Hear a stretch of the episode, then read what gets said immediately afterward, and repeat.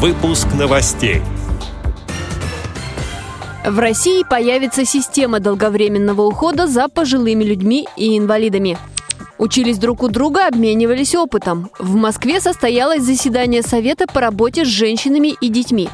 Новые председатели местных организаций ВОЗ повысили квалификацию в Институте Реакомп. В Костроме завершаются учебно-тренировочные сборы по шахматам. Как юные спортсмены готовятся к первенству России. Далее об этом подробнее в студии Анастасия Худякова. Здравствуйте! Здравствуйте! В России появится система долговременного ухода за пожилыми людьми и инвалидами. Об этом говорится на сайте правительства.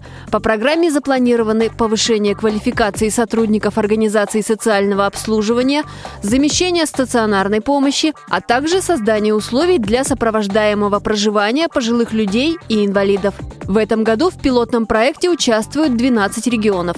В 2024 году систему ухода внедрят по всей стране. В Москве прошло заседание Совета по работе с женщинами и детьми при Центральном правлении ВОЗ.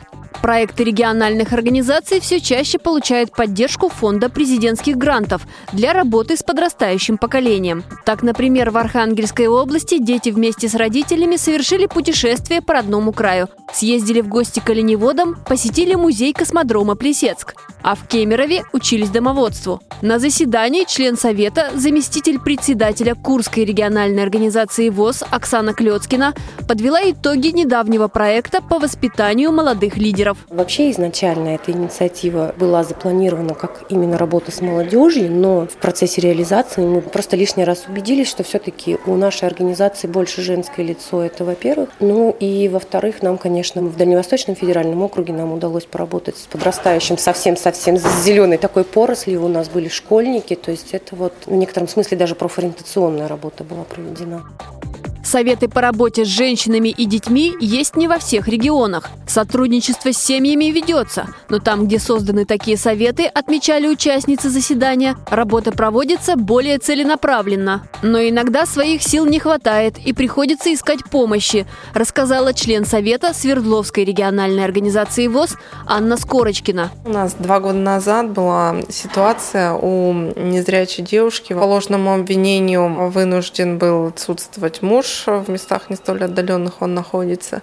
И она осталась одна с ребенком. Она сама незрячая, то есть мама у нее живет достаточно далеко. И вот э, чтобы сохранить ребенка у девушки, э, нам пришлось подключить и уполномоченного по правам человека, и Министерство социальной политики мы писали туда письма, и мы взяли Ахмадеевна выезжала. Но вот в конечном итоге суд принял решение и оставил ребенка с девушкой. Активистки общества слепых обсуждали предстоящие планы работы, учились друг у друга и обменивались опытом.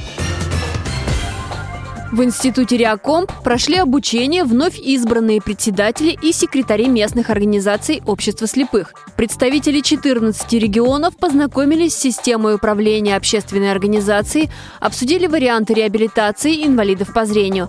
Среди преподавателей на курсе были вице-президенты и сотрудники аппарата управления ВОЗ. Для слушателей подготовили лекции, тренинги и выездные заседания на базе Центра социального обслуживания и местной организации ВОЗ. Костроме завершаются первые учебно-тренировочные сборы по шахматам в рамках реализации социального проекта при поддержке Фонда президентских грантов. В них участвуют воспитанники школы-интерната. В списке счастливчиков пять юных спортсменов. Ребята изучают приемы борьбы во всех стадиях шахматной партии, решают простые и сложные шахматные комбинации, участвуют в сеансах одновременной игры и не только. Весь учебно-тренировочный процесс проходит с использованием современного спортивного инвентаря. Эти сборы станут подготовкой спортсменов региона к участию в первенстве России среди юношей и девушек по шахматам «Спорт слепых». Соревнования стартуют в Костроме уже в середине марта. Эти и другие новости вы можете найти на сайте Радио ВОЗ. Мы будем рады рассказать о событиях в вашем регионе. Пишите нам по адресу новости собака ру.